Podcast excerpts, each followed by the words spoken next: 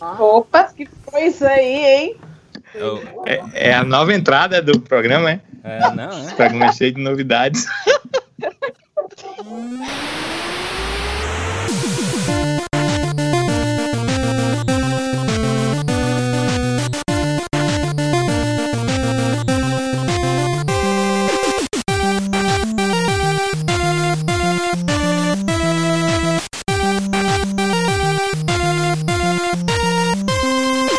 Olá, seja muito bem-vindo a mais um episódio do Avechados, o único podcast genuinamente cearense a falar sobre automobilismo. Estamos aqui mais uma vez reunidos para falar, enfim, da primeira prova da temporada da Fórmula 1 2020. Foi bom demais, foi bom demais ter corrida de volta, ouvir o ronco dos motores, carro dividindo roda na pista.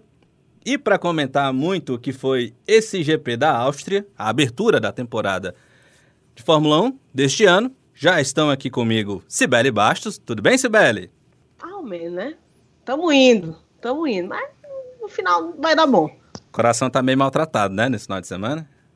Rapaz, foi vilipendiado, viu? Meu coração aqui tá. Mas eu vou viver, irei sobreviver. É isso aí. Legal demais ter você aqui, Cibele. Danilo Queiroz, tudo bem, Danilão? Tudo ótimo, sabe? Um abraço, um abraço para Flávia, para Cibele, para todos ligados aqui no Avechados. E para Cibele, eu sabe, ela vai aprender a torcer para o Vettel como bom, boa ferrarista no outro lugar onde ele esteja.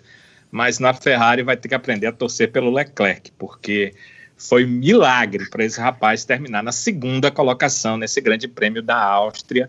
Ele está mostrando que talvez a Ferrari tenha sido muito dura com o Vettel, mas parece que fez a escolha certa, sabe? Presente. Legal demais, Danilão. E ela que está hoje radiante com o final de semana esportivo no que se refere ao automobilismo, o coração dela, o final de semana bateu forte, não foi, Flávia Gouveia? Um abraço para você. Demais, sabe? Tô feliz demais, não dá nem pra, pra colocar em palavras, nossa. Mas enfim, final de semana foi muito bom, muito bom ter Fórmula 1, Fórmula 2 de volta. É, vamos aí comentar tudo que aconteceu e vamos que vamos. Legal demais, Flavinha, ter você por aqui. E é isso, gente. O assunto, é claro, é o GP da Áustria. Tivemos aí uma prova vencida por quem imaginava que poderia ser. Valtteri Bottas, da Mercedes, faturou o GP da Áustria, com Charles Leclerc, da Ferrari, em segundo. E Lando Norris, meus amigos. Lando Norris, o meme ambulante da Fórmula 1, conquistou seu primeiro pódio pela McLaren, fez uma festa espetacular, conquistou esse pódio de uma forma brilhante. Na última volta, precisou descontar os 5 segundos necessários para conseguir esse pódio do Hamilton, que foi punido uh, no, depois de ter batido numa manobra um pouco controversa que gerou muita polêmica por ter sido justa ou não a punição para o Hamilton. A gente vai debater isso aqui no episódio. Mas graças a essa punição que o Hamilton recebeu, o Lando Norris, também aí numa corrida excelente, conseguiu esse pódio e é o que a gente vai debater então a partir de agora. Quero chamar primeiro você, Danilão, para contar para a gente a sua análise a respeito dessa prova. Primeiramente, Danilo, antes mesmo de você começar aqui a sua fala, deixa eu até logo estabelecer aqui uma coisa neste episódio. Está até... Regras. Não, é, é uma medida, é uma medida dura, mas necessária. Cuidado com o que você vai falar. Está A medida cautelar? Não, é- vai ser um ato institucional. Meu Deus, é ditadura mesmo. É, ditadura. A. Sibeli já havia me avisado que isso poderia acontecer através do nosso, do nosso chat, né? Do nosso bate-papo da, do Avechats. Ai, A olha, olha tá deu, um, deu um real, mas não deu poder, viu? Olha, eu vou estabelecer Pois é. aqui que neste é? episódio, neste episódio Sim. será proibido falar mal do Bottas. Tchau, gente. Foi bom Agora que deu participar. mesmo. Adeus. Adeus. Agora deu no aro mesmo, viu? É, agora, Deu. agora, se a gente é, for falar do Grande Prêmio em si, não tem muito como falar mal do Bottas, né? Ele não A cometeu gente dá erros, um né? jeito. A gente dá um Está jeito. proibido o hater no Bottas neste não episódio. Duvide, não duvide Tudo- da capacidade. Tudo que esse pessoal do Avechados quer é sentar a bota. Nossa, Triste! pelo amor de Deus. confesso que não foi a piada mais, assim, Engraçada. nova e legal e interessante. Mas, Mas foi, foi bem sacada, diria Silvio é o Santos. que tem pra hoje, né? Diria Silvio Santos, foi bem hoje. sacada. Mas, Danilão, Pois é. conta aí pra gente a sua análise dessa prova.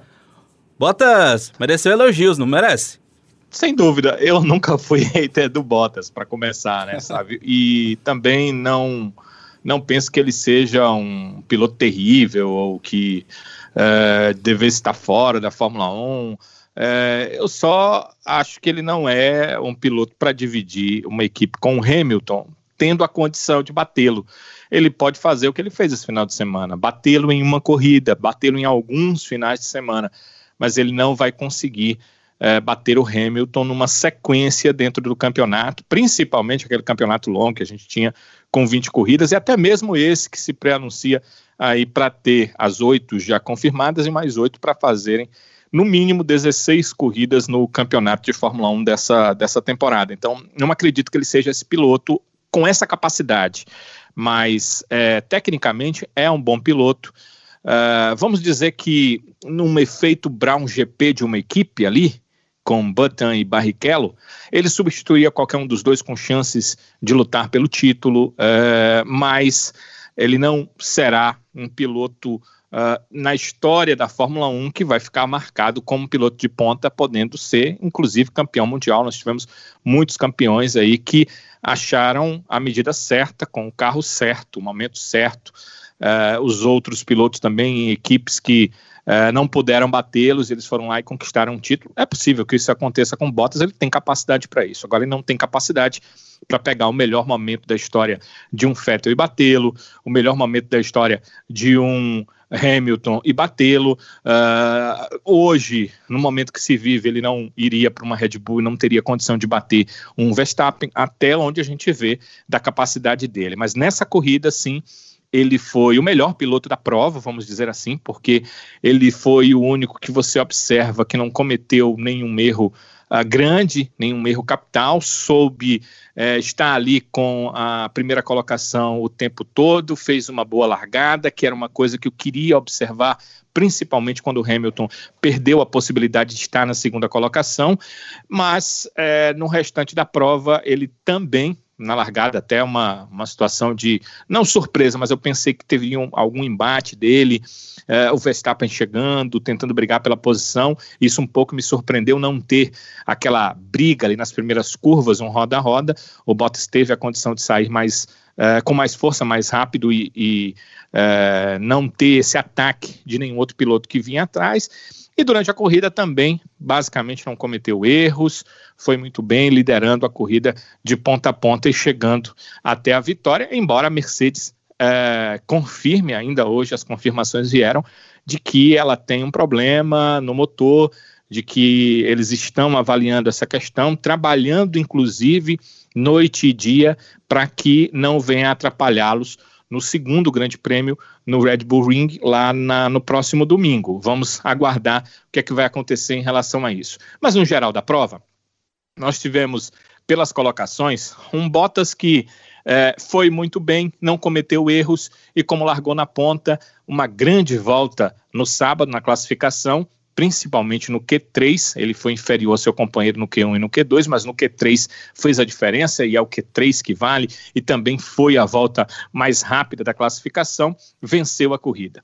O Leclerc, olha, foi incrível o que ele fez, claro que ele é, ganhou posições com os problemas que tiveram outros pilotos, teve quem não trocou pneu na hora que devia trocar, caso da Racing Point com o Sérgio Pérez, por exemplo, teve quem bateu o caso uh, do Hamilton, que acabou uh, tendo aquele choque, mas eu sei que a gente vai conversar com o problema do Hamilton com o álbum mais à frente, só passando para entender como é que o Leclerc chegou na segunda posição com uma Ferrari que parecia que ficaria do sexto para trás, no mínimo na corrida, mas ele acabou se colocando no lugar certo na hora certa. Aquela questão, é, tem pilotos que você fala como esse cara tem sorte, mas é porque ele, se coloca à disposição da sorte, ele está sempre ali próximo para que qualquer problema à sua frente ele possa ganhar posições. Isso aconteceu com o Leclerc, como eu disse no início, até demonstrando que a Ferrari está certa com a posição que tomou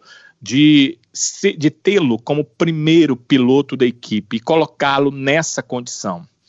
O Norris foi outro cara que está se mostrando também nessa situação. Ele conseguiu as posições que lhe eram possíveis e a sorte sorri para quem faz o seu possível. E o Norris fez, acabou terminando na terceira colocação, indo ao pódio, num ano de afirmação muito importante para a carreira do piloto britânico. Primeiro, porque ele está no embate direto com um piloto que vai para uma das grandes equipes da Fórmula 1, historicamente a maior equipe que é a Ferrari e ele está conseguindo, pelo menos nessa primeira prova, sempre conseguiu ano passado disputar muito bem, nessa primeira prova, bater seu companheiro de equipe. E segundo, ano que vem, ele vai trabalhar com o Daniel Ricardo, que se tem esse pensamento que ele está ali entre os cinco mais da Fórmula 1 nesse momento. Então, o Norris teria a condição de pelo menos dizer à equipe, olha, estou aqui, vai chegar um cara que vocês estão contratando porque entendem a capacidade dele, mas eu estou aqui sou um piloto que também mereço que vocês olhem para mim, ele é britânico, tem essa parte positiva, está numa equipe britânica, isso é muito positivo também. O, uh, aí eu vou passar pelo Hamilton, que foi o quarto, todo mundo sabe por conta da posição, da, da punição que sofreu, acabou nessa posição. O Sainz ficou em quinto, as McLaren sempre brigando ali uh, nas posições intermediárias do grid, mais à frente e buscando ali melhor posicionamento possível uh, desde a classificação e também na corrida. O Pérez, que ficou praticamente a prova inteira à frente das McLaren, não trocou pneu na hora que a maioria fez essa troca e acabou perdendo com isso. O Gasly para nós que assistimos a prova pela TV, foi um cara apagado, mas certamente a gente pode dizer do Gasly, guardadas as proporções de carro, o que dissemos do Leclerc. Ele conseguiu o máximo possível que o carro poderia, e aí a sorte sorriu para ele, porque quando houve os abandonos, ele acabou ganhando posições e conseguiu ser o único motor Honda entre os 10 primeiros, aliás, o único que terminou a corrida, né? E terminou entre os 10 primeiros colocados, marcando ponto na sétima posição. Vou passar por Ocon o Giovinazzi e o Vettel, falando o seguinte: é, o Ocon, para mim, foi bem abaixo do que eu acho que ele pode render, mas entendo, entendo que é, aquela pré-temporada foi muito distante de agora esse começo. Ele passou um ano sabático, um ano fora de corridas na Fórmula 1, então uh, tem muito a ver que ele foi um dos caras que mais sofreu com essa questão da pandemia. Se ele faz a pré-temporada e entra na temporada na sequência, ele não sentiria tanto quanto sentiu nessa prova. E nesse final de semana, se vocês olharem os resultados uh, da, da classificação e, e, antes mesmo nos treinos livres, eh, o Ocon ficou muito abaixo do que se podia esperar dele. Mas eu o vejo como um, um, bom piloto. Acredito que ele ainda vai se aproximar um pouco mais do rendimento do Daniel Ricardo na Renault, mas nesse momento ele apenas fez o protocolar. O Giovinazzi vem crescendo, já no ano passado estava assim, mas se não tivessem os abandonos, se não fossem ah, as intercorrências da prova, ele não teria terminado nos pontos.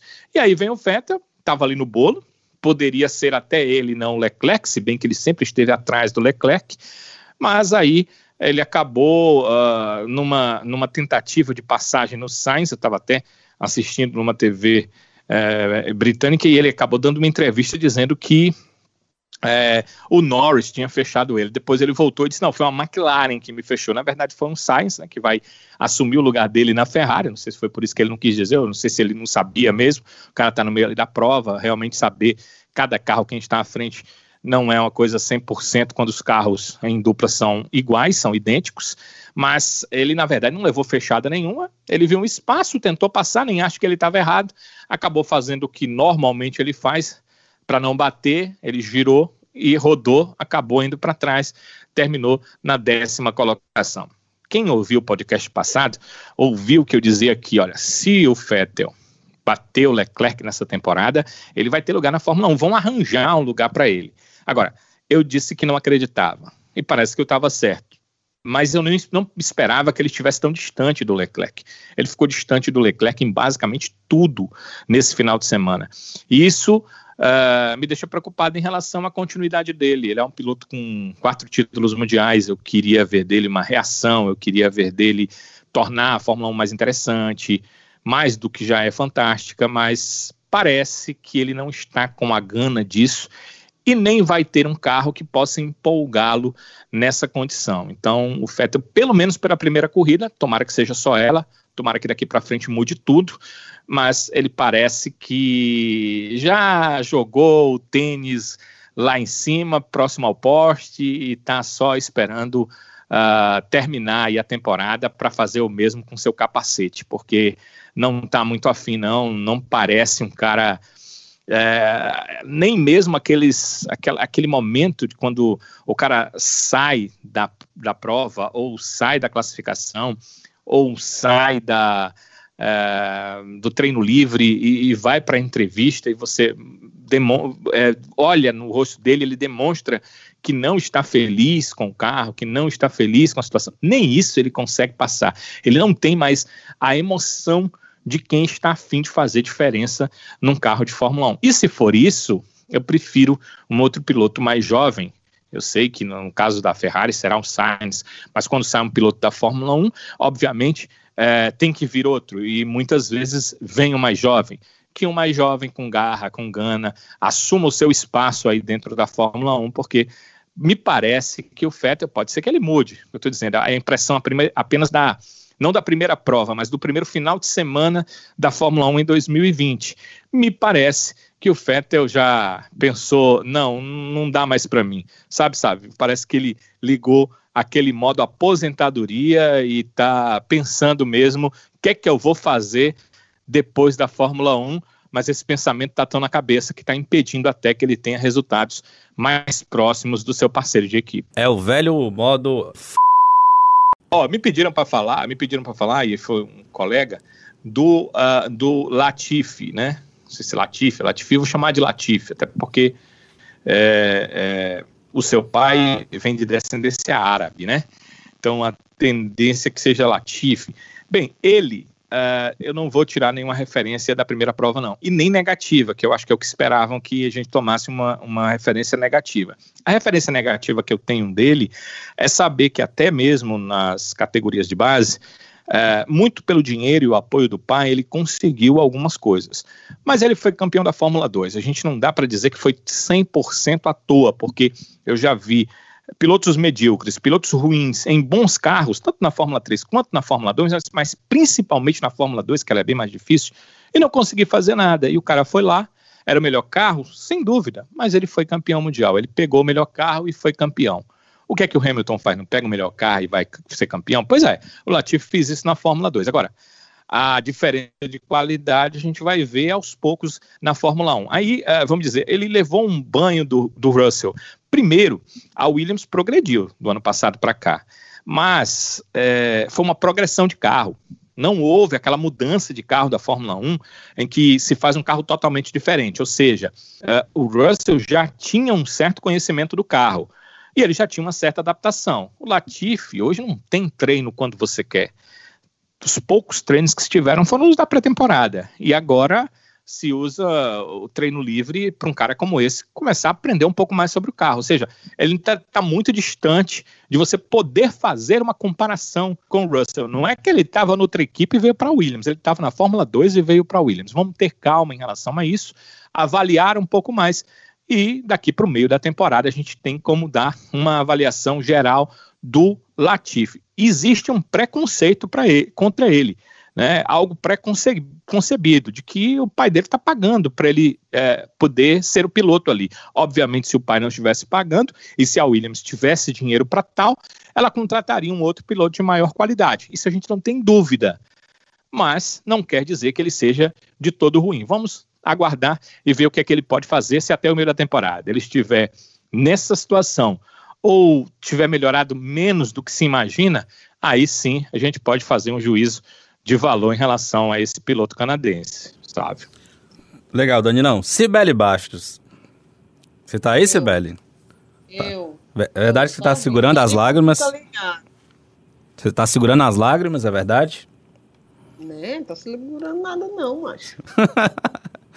Sibeli, mas eu tava vendo a corrida e, e me chamou muita atenção a, as imagens da, das câmeras on-board dos carros do Leclerc e também do Vettel, ou do Vettel, né?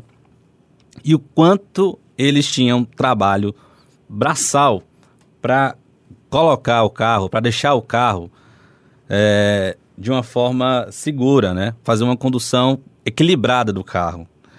Eu não me lembro de ver a Ferrari desse jeito. Eu não me lembro de ver a Ferrari com um carro tão ruim. Você que tem a Ferrari dentro do seu coração, conta pra gente a sua avaliação desse GP da Áustria, mas fala também sobre o teu sentimento como ferrarista, vendo esse final de semana terrível da Ferrari. Falar primeiro de coisa boa, que voltou finalmente, né? Graças a Deus. Pera, Sibeli. Tudo bem. Oi. Antes, antes de você falar aqui o seu argumento, deixa eu só esclarecer é, logo aqui uma coisa. A história do Bottas é brincadeira, tá? Você pode falar mal do Bottas o quanto você quiser, tá bom? Fala, macho, eu também foi um susto. Pronto, ele vai me dar um cagaço. Foi o que eu fiz. Só pra deixar logo claro, né? Ô, como é. Mas sim, macho, assim meio de tudo, né? Você espera, sei lá, bem uns sete meses aí pra ver os seus carrinhos bonitinho, tudo andando, aí. Mas é de lascar um negócio desse, né? Não? É de lascar. Vontade de pegar aquele sorriso dele tirado. Foi só liberar que ela pior, tá falando mal. o pior, o pior que o pior que o bicho não foi mal não. Ele fez uma pole, né? Com um tempo muito bom, inclusive. Eu não sei se se ele bateu o recorde da pista, ou então eu tô Tô elogiando ele demais, mas um, um, tempo muito massa. E ainda que a TV não mostrasse, porque eu não sei se vocês perceberam, a TV mal mostrou o, o embaixo dele com, com, com o Lewis, né? Eu lembro que teve uma hora lá que o negócio tava truando, peca pra capar, e a TV mostrando o bordo do Leclerc. Eu, meu senhor, lá quero ver essa carroça. Eu tô é puta. Ixi, tem um P, né? Tem que ter um P aí. Ô, editor, o P, por favor. Rapaz, eu lá quero ver isso aí. Eu quero ver o negócio pegando fogo lá na frente. Só dava pra ver lá na frente os dois carrinhos lá. Mas, enfim. É, e pensando bem assim, se forem contestar o título desse ano, já que é uma temporada curta, né? Parece que até sexta-feira vão colocar o calendário inteiro. E assim, quem começa na frente realmente começa com uma certa vantagem. Mas assim, se forem contestar o campeão desse ano por causa do Corona, né? É bom que seja ele mesmo, que ele já é contestado, a gente já contesta ele, então se ele ganhar, não, ele ganhou porque foi o ano do Corona. Deixa estar. Mas assim, só para não perder o costume, hey, hey, Botas. Só pra gente não perder o costume. Mas sim, a corrida em si, bicho, que corrida movimentada. Começou já com aquela coisa. Foi muito massa. Foi muito. Eu confesso que no início, eu não sei você, mas no início parecia que o negócio não ia dar bom, que ia ser chata. Principalmente depois que, o, que, o, que o Verstappen saiu. Quando o Verstappen saiu, putz, eu não acredito. Olha a minha esperança indo embora. Sair da corrida. Porque era a minha esperança, gente. Era esperança de, de, de movimento, porque eu já sabia que a Ferrari não ia dar nada. Fiquei com a mesma impressão é? que você. Eu, meu Deus, essa corrida vai ser um porre, sim, eu ainda tenho um outro final de semana, me ajuda. Mas não, começaram os safety cars, o negócio foi se movimentando, se movimentando, as estratégias surgindo e o povo dando tilt nos carros. Eu, opa, o negócio tá começando a ficar bom e, e foi muito bom. Foi uma ótima corrida, né? Mas bora lá pra, pra Ferrari, né? Episódio passado, eu tinha dito que a Ferrari era uma incógnita para mim, né? Mas ontem, ela mostrou que não veio, né? Acho que eu tô simples. Eu tô revoltada, macho. Sério mesmo. É incrível como a Ferrari leva a gente a pagode. É incrível, é incrível, é incrível. Nos treinos livres, o negócio já tava meio ruim, né? E o único que, que foi mais ou menos foi o, o, P2. Eu chamo de P2, todo mundo chama de treino livre 2, mas eu chamo de P2, enfim. Já que o oficial foi aquela desgraça. Porque, meu Deus do céu, que vergonha aquilo ali. Feto não passou nem pro, pro, pro Q1. O outro lá ficou numa posição meio ruim. Meu Deus, foi horrível. Foi horrível. Ali eu senti como é que ia ser o meu ano. O, esse ano e o ano que vem, né? Que ainda tem isso. Mas aí chegou a corrida e não tem alma amarrada no mundo que dê jeito ali naquela, naquela escuderia, não, viu? Tem que mudar absolutamente tudo. Tudo. Vocês terem ideia, gente, da minha situação ontem, eu comemorei a quebra do Russell. Vocês têm noção disso? Que eu fiquei feliz que o Russell sai da frente. Porque o carro da Ferrari não conseguia chegar no carro da Williams. Mas a gente foi esmagado ontem pela McLaren, pela Racing Point. Essa é a verdade. A gente não conseguiu dar combate. De jeito nenhum. Apesar, por exemplo, do Vettel é, ter tido um início de corrida melhor do que o Leclerc, por exemplo, que o Vettel conseguiu sair da 11 posição para a oitava posição. E o Leclerc passou a corrida praticamente inteira ali naquela sexta posição, que meu Deus do céu, nem, nem, nem sabe, não, não conseguia sair, parece que estava preso ali, né? E aí eu fiquei pensando, meu Deus, olha o ponto que eu cheguei. Eu, tô, eu torci para quebra da, da, da Williams, né? Então assim, é inadmissível que uma equipe como a Ferrari só tenha aquilo para mostrar. E para piorar o negócio, né? E aí falando como fã do, do Seb, o Charles, gente, como diz aqui no Ceará, o Charles foi muito cagado. É, foi muito cagado. Como disse o Danilo, o cara que, que ele tem uma aura de campeão, ele tem sorte. Ele tem a sorte de estar no canto certo, na hora certa, no, no momento exato que é para fazer as coisas acontecerem. Porque não é querendo desmerecê-lo, não, mas a sucessão dos eventos favoreceu muito ele. Demais, demais, demais. E o pior de tudo é que mascara toda a ruindade desse projeto. Né? Projeto entre aspas, né? Porque apresentar aquilo ali só mostra que nada foi planejado né? Que faltou muita coisa. Daí eu tenho que ler que ele é o bichão, que ele é patrão, é estourado. Pois vai lá, bichinho, ser patrão, bichão estourado no carro que o Fettel tava dirigindo, porque tu comentou do onboard, sabe? O onboard do Fettel, em comparação ao onboard do Leclerc, bicho, são dois carros completamente diferentes. A gente já sabe que a Ferrari, o carro da Ferrari, é, mais adaptado para o estilo de direção do, do, do, Leclerc, a gente já sabe disso, né? Mas, cara, o Vettel brigava com o carro. Eu, eu não lembro de ter, de ter visto um carro daquele jeito da Ferrari. Nem na época do, sei lá, uma época mais recente ali, do Alonso, Rei, entendeu? Eu não lembrava. Brigando, brigando, brigando, brigando. Então, assim, Além disso, dessa onboard, eu não sei se vocês ouviram, mas tem um rádio do Fettel dizendo que o carro que ele estava dirigindo na corrida não, não parecia ser o mesmo carro que ele pegou na sexta-feira. E coincidentemente não, sexta-feira, pelo menos no, no, treino livre 2, foi um, um, treino que o Fettel fez o melhor tempo da Ferrari. Né? E aí, se eu estiver errada, vocês me corrijam, mas se eu não me engano, o P2 ele foi melhor do que o, que o, que o Charles. Então, assim, eu achei tudo isso muito estranho, vou nem mentir. Aí tu junta o tratamento lixo que a equipe tem com ele, as declarações debochadas pós-corrida, porque ao longo da semana a gente teve as declarações dele, no pós-corrida e no pós-treino outras declarações, e aí a gente tem um prato cheio para várias suposições, né? O fato é, é muito triste o que acontece com o Fettel, né? Eu no episódio passado comentei que eu esperava que, que essa temporada para ele fosse uma temporada de redenção. Mas aí eu concordo um pouco com o Danilo, acho que não vamos ver isso, pelo que a gente viu nesse final de semana. Mas é muito difícil a gente ver uma redenção quando o ambiente também não ajuda. É, eu acho que eu achava que a, o, o, clima ia ser um pouco ruim na Renault com o Ricardo, mas eu tô vendo que o pior clima possível vai ser realmente na Ferrari. Como é que tu quer que um piloto reaja aos eventos se ele não tem um carro bom, porque provavelmente se vai ter um upgrade do carro, vão colocar primeiro no carro do Leclerc do que no do Vettel. Eu não tenho nem dúvida. Vocês têm dúvida disso? Eu não tenho. E essas alfinetadas agora que tá rolando nas entrevistas. E aí é, eu acho que ele tá extremamente, entre aspas, ele já tipo, entregou já. Não tá mais nem aí.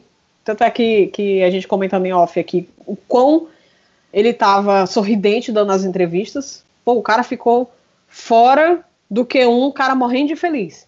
Não pode tá, não, não tá legal, né? E aí, é, quem é que pode se empolgar numa equipe, né? Te trata feito nada. Porque ao invés do apoio, ele não teve apoio da Ferrari. O que, que ele teve da Ferrari? Ele só teve afastamento, né? E eu acho que por isso que ele tá mais se aproximando das pessoas que ele confia. Pra prestar atenção. Tu vê o, o Fettel com, com alguém da Ferrari próximo? Tu não vê. Tu vê o Fettel próximo da, da galera da RBR, tu vê o Fettel próximo do Lewis Hamilton, tu não vê o Fettel próximo de ninguém da Ferrari. Por Porque nitidamente ele não tem mais confiança, não tem mais ambiente para ele ali. Então, não é nem pelo fato é, também do carro, do, de possivelmente ele estar tá desmotivado ou ter entregado, mas o ambiente não favorece mais ele. Aí tu tem ambiente ruim, tu tem um carro ruim. Como é que tu vai sair disso? Entendeu? Será que ele está disposto a ter essa força mental para sair disso? Bicho, eu já tô demitido mesmo. Então, assim, sabe? E eu, eu, comentei também off aqui, né, que essa situação dele tá parecendo a situação do Prost 91. Aquela coisa constrangedora, porque tá constrangedora, gente. Eu não sei vocês. Mas para mim tá muito constrangedor ver toda essa situação, sabe? Então, assim, eu só espero que as coisas não sejam piores, porque a história dele não merece ser manchada por isso, sabe? Eu não quero que o Feta saia da categoria, caso ele saia, porque a categoria vai perder, com a saída dele, mas caso ele saia, eu não quero que ele saia é, com essa mancha, a coisa do. Ah, ficou só. Ó, é, é, como é? Esqueci aí como é, como é que fala, esqueci mesmo. Mas enfim, ficou só enchendo linguiça, fez nada no último ano e tal. As pessoas fazendo extra. É, fazendo extra e tal. Não quero, porque ó, o cara não é teta campeão à toa. Ele não deixou, ele não desaprendeu a andar. Existem outros fatores que estão afetando ele. E esses outros fatores que estão afetando ele, simplesmente me parece que não tem ninguém disposto a chegar e resolver junto com ele, entendeu? Ele tá literalmente só. Ele tá sozinho. Eu fico imaginando como é que é o Fettel chegando na Ferrari para trabalhar. Sinceramente. Eu fico assim, meu Deus, deve ser um Deve ser muito incômodo. É muito incômodo você chegar num canto que você não é bem-vindo, porque a gente pode dizer isso. Ele não é mais bem-vindo na Ferrari. E aí, Flávia Gouveia? Você que foi, com certeza, uma das meninas mais emocionadas neste final de semana. Ao longo do episódio, o ouvinte vai entender por quê. Mas qual a sua avaliação sobre esse primeiro grande prêmio? Você também está liberada para falar mal do Bottas, tá? Apesar de que eu vou cutucar aqui a, a onça com a vara curta, né? Aproveitar aqui o ditado, para dizer que o Bottas foi muito bem. Né? Você pode dizer que o Bottas não é um grande piloto, mas nesse final de semana ele foi bem. É? Eu quero ver seus argumentos, Flávia, para você falar mal do Bottas, por favor. E. Eu vou poupar o Bottas ele, hoje, tá? Ele nasceu. Ele é que se poupou, coitado. Pesado. Não, mas sabe o que, que eu tava pensando? Sabe o que, que eu tava pensando aqui, gente, antes da, de fazer essa provocação para Flávia? É que ah. a tendência, né? Eu, eu gostaria de uma disputa bem equilibrada, uma disputa bem legal entre ele e o Hamilton, porque deve ficar por ali as vitórias desse ano da Fórmula 1, a não ser que aconteça algo muito extraordinário.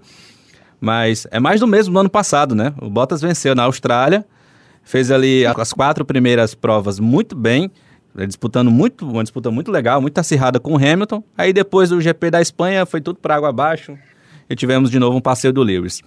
Mas Flavinha, sua opinião sobre o GP da Áustria? É claro que você ficou muito feliz pelo pódio de um certo rapaz ali, não é? Uhum. Foi legal demais ver o Lando no, no, no pódio. Ai, todo mundo tá falando do Norris, viu, Sibeli? Calma. Ah, tá, entendi. Calma. A gente vai já chegar na Fórmula 2, tá, Sibeli? É na Fórmula 1 ainda, por enquanto. Ai, não, é, ela tá, ela tá com medo que seja do Charlinho, que ela não gosta do Charlinho. Ah. Mas eu fiquei muito feliz com o pódio dos dois, do Charlinho e do, e do Lando, tá? Mas Pronto, enfim, vai ter, do Lando... Vamos, vamos ter brigas de blogueirinhas. Ah, mas, gente, eu não consegui ficar feliz com esse pódio do, do Charles. Porque é um pódio fake, não é real aquilo ali, foi uma cagada, pronto.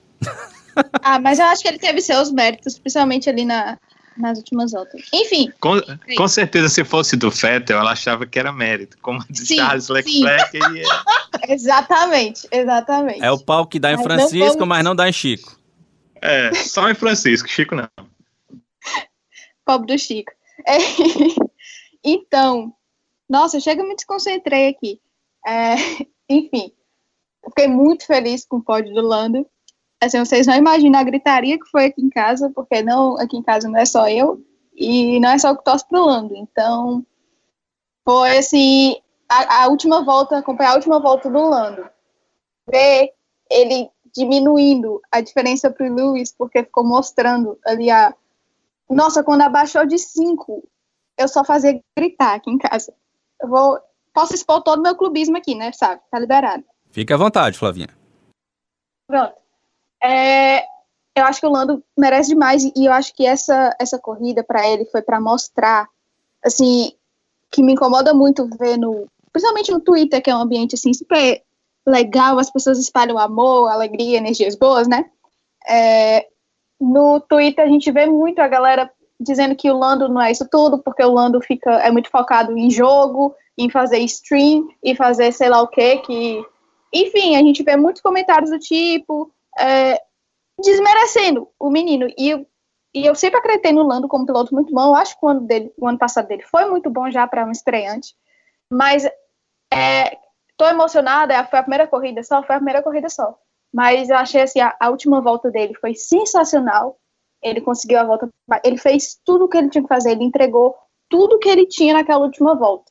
Sabe? Eu acho que ele teve muito mérito. Primeiro mérito de ter passado o Pérez, né? Porque se ele não tivesse ido para cima do Pérez, ele não teria conseguido. Então ele ter ido com tudo para cima do Pérez e aquela última volta precisa para conseguir o pódio. Foi lindo de se ver. A festa da McLaren, gente, aquele vídeo do, do dos mecânicos é espetacular. É o rádio dele é, é genial, é muito bom. O rádio, gente, eu já ouvi aquele rádio dele não sei quantas vezes.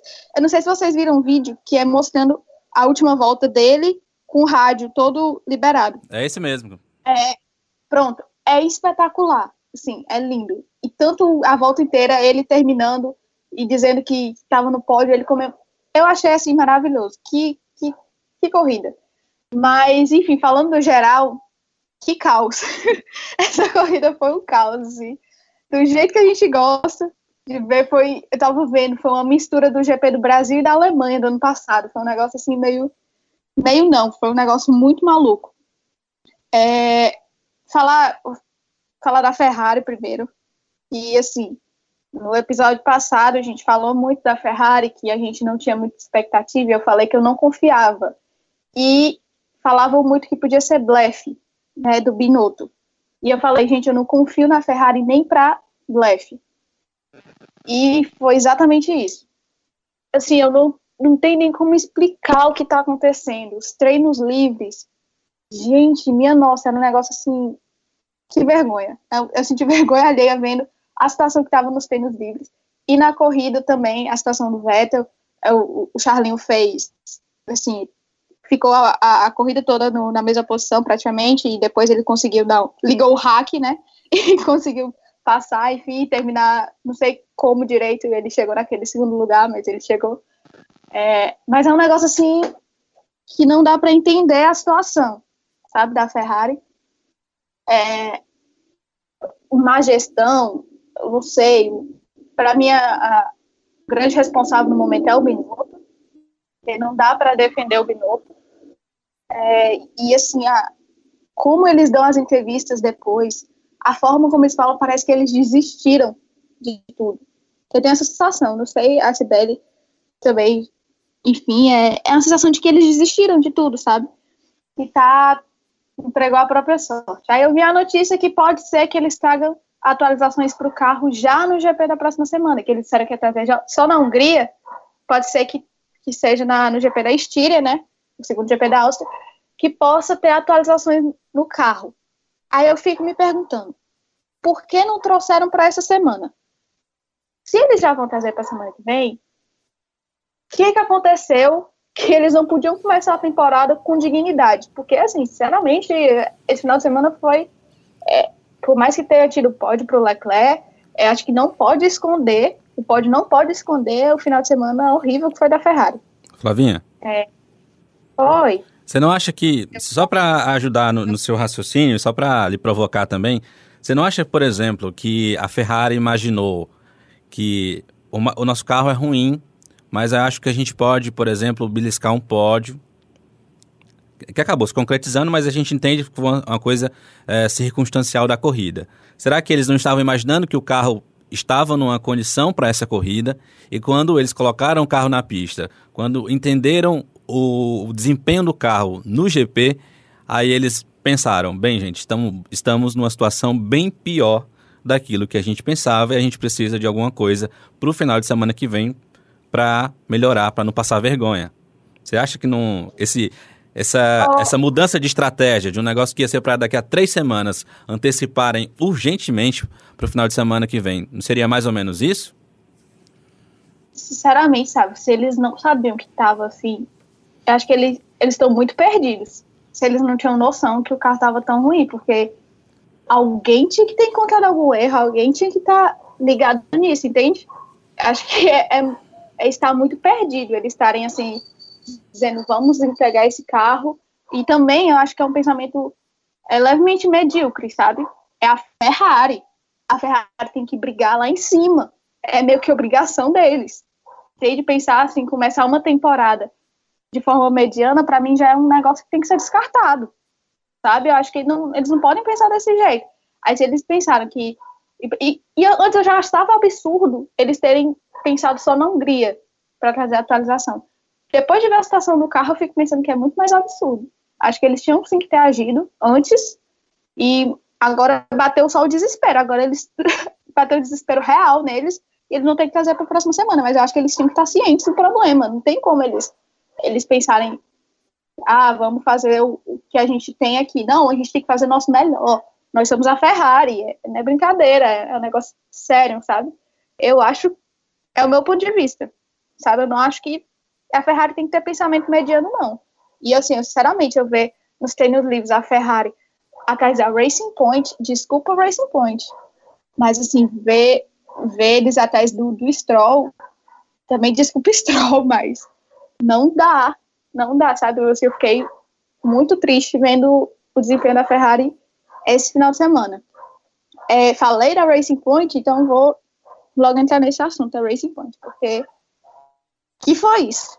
eu, eu, me lembro que o Danilo falou do negócio da Mercedes piorada, que a Mercedes piorada é melhor do que o resto do grid, e parece que é isso.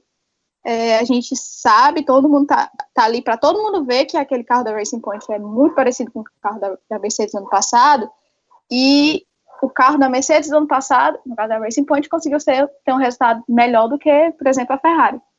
É, não na corrida, né, mas enfim, nos treinos e tal. É um negócio assim sei lá, meio estranho. É, ver o final de semana da Racing Point foi assustador. Eu pensei que ia brigar real ali. Um, a gente já consegue olhar para essa temporada, se a, a, Racing Point continuar assim com esse desempenho. Da Racing Point brigando ali com a McLaren, por exemplo, já que tá. É, vou deixar ainda a Ferrari lá em cima, tá? Com a Red Bull, porque a gente ainda tem o mínimo de esperança. Mas a gente pode ver uma Racing Point brigando com a McLaren para ser a quarta força.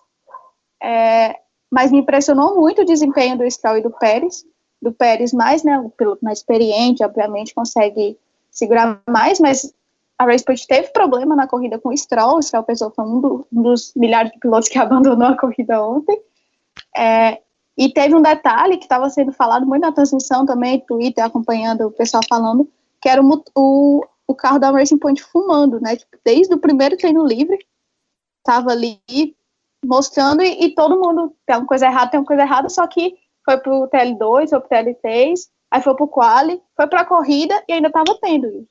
E não fizeram nada, então a gente imagina que seja alguma alguma coisa normal, né, entre aspas. Mas enfim, a Racing Point mostrou uma coisa, um resultado muito bom esse final de semana, assim, no, nos treinos e tudo, na corrida teve seus problemas, Pérez foi punido, é, caiu de posição, mas a gente, eu acredito que ele vai conseguir ali brigar é, por posições melhores. É, vocês não falaram ainda, acho que o Danilo chegou a falar, mas o Ricardo também abandonando com a Renault, fiquei muito triste, mas... é, não, eu não fiquei triste pela Renault, tá? Eu não fiquei triste pela Renault, fiquei triste pelo Ricardo, especificamente, pelo, porque eu gosto muito do Ricardo, mas, assim, a Renault, meu Deus do céu, não vou nem falar muito da Renault, não, porque eu já me estresso com o Siri. É o Siri e o Bottas, que aqui é hate nos dois.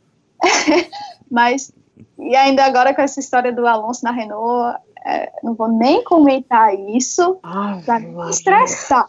Eu não quero me estressar. Eu já não tô dando hate no Bottas, que eu já tô, hoje eu tô em paz. Depois desse final de semana, eu não quero briga com ninguém. É, mas enfim, no, no, final das contas, esse GP foi muito bom de acompanhar. Espero que na semana que vem é, seja tão bom quanto.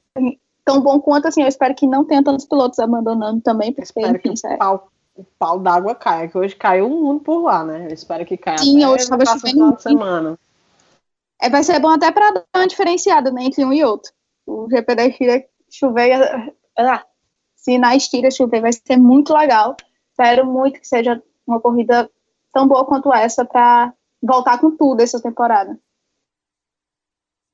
Só um detalhe, a Flavinha citou aí alguns pilotos que desist, é, acabaram tendo que abandonar né, a prova. E uma coisa interessante dessa corrida é que a gente teve nove abandonos e é a, foi a corrida com o maior número de abandonos nas últimas 20 temporadas, para vocês terem ideia, né? Antigamente eu acho que era até normal de ter muito abandono, enfim, os equipamentos não, não, não tinham a, a complexidade que tem hoje, a durabilidade, né, principalmente. Então a gente teve 11 abandonos de 20 carros, a gente teve apenas 11 completando é, essa corrida. Outro detalhe é, também, Flavinha, que você falou aí a respeito do Fernando Alonso, é que a gente está gravando esse episódio hoje, dia 6 de julho, mais precisamente à noite, volta das 9 horas. E tem uma informação que está pipocando agora, nesse momento, aqui no Twitter, é de que o Fernando Alonso pode acertar nas próximas horas, é, de acordo com o jornal Marca, o seu retorno à Fórmula 1 para 2021, justamente pela Renault, como a Flavinha é, falou aí. Então, o hate da Felicidade para Sibeli, né? Rapaz, o bicho é tão mala que ele ainda posta as coisas no Instagram, macho. E aí, é justamente isso que eu ia citar, que ele jogou uma indireta, né?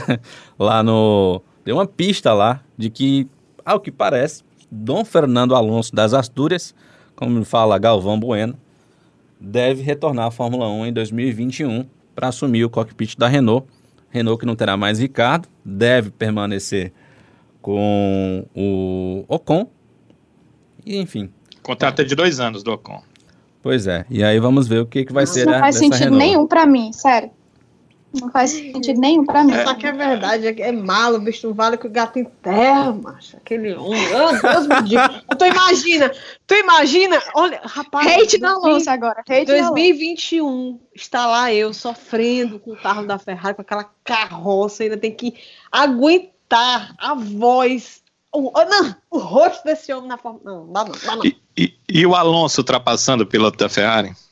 Nossa. Que isso, cara? Que isso? Ele vai estar tá na Renault, Danilo. Vem meteoro, pelo amor de Deus, velho. Vem meteoro. Uh, eu, eu, eu acho que não seria possível nessa prova o Ricardo ter terminado à frente do Fettel. Teria terminado à frente do Fettel, né? Ele só não é. terminou porque ele não terminou a prova, que teve teria, problema. Teria mas... terminado na frente. Ele ia, é, ele ia terminar na frente. Pois é, então é uma coisa possível. O Sainz também é amigo dele, então ele chega lá, deixa eu passar aqui e tal, aí, né? Nossa. Com certeza, Danilo. Brincando, claro que o Sainz não faria isso, mas é, é possível, porque a Ferrari caiu tanto de produção nessa temporada que isso acaba sendo possível. Mas eu acho que isso não vai acontecer, porque certamente vai melhorar o carro para o ano que vem. Agora, é, em relação a essa questão do Alonso, é como você disse, Flávia, e eu tenho certeza que a Sibeli, embora ela esteja analisando muito mais com o coração ferrarista que o Alonso não trouxe alegrias é, ela sabe que o, o Alonso saiu dizendo, e dizendo que era uma verdade, que ele não tinha um carro para vencer na McLaren. Aí, de repente, ele retorna para o Renault, também não tem o um carro para vencer. Uma outra questão. Enquanto o Alonso esteve na McLaren, ele foi terrível para as pretensões da, da empresa britânica. Hoje, comprovadamente, o motor Honda é melhor do que o motor da Renault. E ele fez com que a McLaren perdesse uma soma incalculável para efeitos de Fórmula 1 de dinheiro, um motor que virou melhor do que o motor que eles têm hoje para trocar pelo motor Renault. Ou seja, parte dos problemas que a McLaren tem hoje, inclusive questões que fizeram lá pedir empréstimo esse ano, Atrás, tem a ver com tem a ver com o Alonso, né? Primeiro que o salário dele era incalculável, também para a Fórmula 1, uma equipe que não estava assim, não era uma Ferrari, né, não era uma Mercedes, não tinha dinheiro de montador entrando, o valor do salário dele era muito alto. e ele ainda uh, pegou a, a, a, empresa que pagava o salário dele, e além de pagar o salário dele, ainda sobrava um dinheirinho para a McLaren, e brigou com essa empresa abertamente. Não tem nada mais aberto do que você brigar pelo rádio de uma prova de Fórmula 1. Né? Ele chamou o motor dos japoneses de motor de GP2. O Alonso já tentou duas vezes correr na Indy com o motor da Honda, numa equipe que ele teria chance real de ganhar as 500 milhas de Indianápolis, que era a equipe Andretti, e as duas vezes o Andretti conversou com a Honda, pediu a Honda e a Honda disse não. Esse rapaz não corre com o nosso motor. Enquanto esse staff estiver vivo da Honda, o Alonso não corre com o nosso motor. Veja só o que ele fez. Acho que ele não tem, não tem ideia do que foi, do que, é que aconteceu, do que, que ele fez, prejudicou uma equipe, é desafeto de uma das grandes montadoras uh, do mundo, né, que a Honda é, né, ela lá na Fórmula 1 atua como motor, mas é uma, uma fabricante, né? E, está aí tentando voltar para a equipe que ele conseguiu dois títulos mundiais, né? Que foi exatamente a equipe Renault, mas hoje numa outra situação. Eu acho que estava uh, faltando alguma coisa aí para implodir a Renault ali, para para a Renault acabar na Fórmula 1. eu acho que era isso que estava faltando. Con contratem assim, o Alonso. Liso ele não tá, né, gente? É. Mas você já conheceu alguém que um tinha dinheiro? É, Flávio, só, só para uh, fechar esse ponto, você já conheceu, Sibeli, alguém que tinha muito dinheiro que não queria ganhar mais? Ah, todo mundo quer ganhar mais dinheiro, mas Alonso parece aquela banda que se aposenta, aí do nada sente saudade, do nada, do nada sente saudade. Tô com saudade. Ele quer aparecer mesmo. Acho, acho que ele tá com inveja, tá todo mundo aparecendo no Netflix. E ele também quer aparecer, né? Tá todo mundo famoso no Netflix, ele também quer. Só pode. Quer aparecer. Não, mas só para falar assim, que eu ia completar. É, para mim, a Renault já não tem esse ambiente todo com o Sírio. Já deve ser um negócio muito tenso trabalhar com esse cara. O Alonso lá dentro, gente, eu não quero nem ver. Ou eu queria ver só para ter um episódio de Drive to Survive com, com isso. Só pra Oi, gente, sei lá, rir. Só pra gente vendo? passar. É, porque, pelo amor de Deus, o, o Sírio, do jeito que ele tá, assim, para mim, acabando com a Renault, e me bota o Alonso lá dentro, é, é pedir pra ver a desgraça acontecer. Vamos torcer, né? Vamos esperar para ver como é que vai ser isso aí. Torcer pelo. É. Eu já ia dizer, vai torcer pela desgraça agora. Eu posso, eu posso dar a minha opinião e dizer o seguinte: eu, to... eu gosto de fogo, é, de fogo no parquinho, então vamos lá. Fogo no parquinho. ah, só, só pra, 2021, né, sabe? É, eu gosto. É... Fire and Playground. Só pra dizer então. não gosto de mim sabe? Não gosta de mim. é isso, velho. Eu tô fazendo coraçãozinho isso. aqui pra você agora. É porque a gente falou de Drive to Survive, só pra, pra pegar o gancho.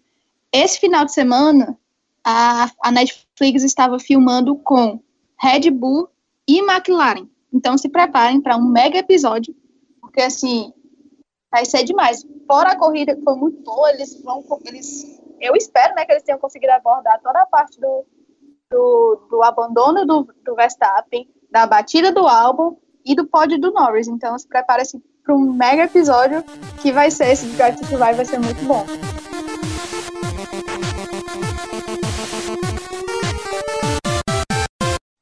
Pois é, Flavinha. E justamente você falando aí da batida do álbum, é que eu quero entrar agora com vocês nesse assunto que foi, sem dúvida, a maior polêmica da corrida, que, que foi justamente a manobra do álbum para cima do Hamilton, que acabou tirando o, tirando o álbum da disputa da, da, da prova, não da prova em si, né? Ele acabou voltando para a corrida ainda e acabou posteriormente tendo é, problemas no, no, no, carro e acabou é, não terminando a prova.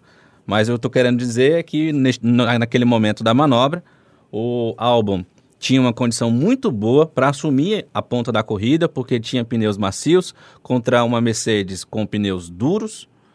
É, e eles muito próximos porque estiveram na sequência de um safety car.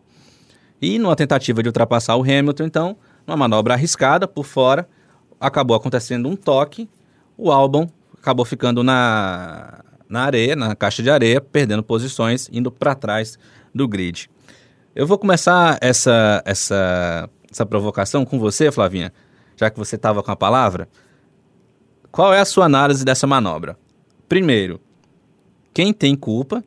Segundo, a punição para o Hamilton, na sua avaliação, é justa? Foi justa? Olha, o Danilo vai. Danilo vai discordar de mim, que eu sei que a gente já conversou sobre isso. Mas para mim foi justa, sabe? É, eu gostei muito de ver, porque eu estava tendo live com o Drogovic e ele foi. E eu tive a visão do piloto, certo? Eu já tinha algum, eu tinha uma, uma opinião, eu, tava, eu li muito a opinião das pessoas, eu tava. Vi milhões de vezes o, a, a cena. É, mas, assim, para mim, o Hamilton poderia ter evitado. Aí entra a questão toda dele ser piloto, dele ser ex-campeão, dele ele não ia dar a posição assim para o álbum de mão beijada.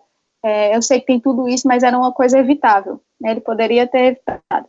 É, eu vi o Drogovic falando hoje, ele falou que é, naquela curva você só ultrapassa por fora. Então o álbum, se ele fosse ultrapassar ali, era por fora.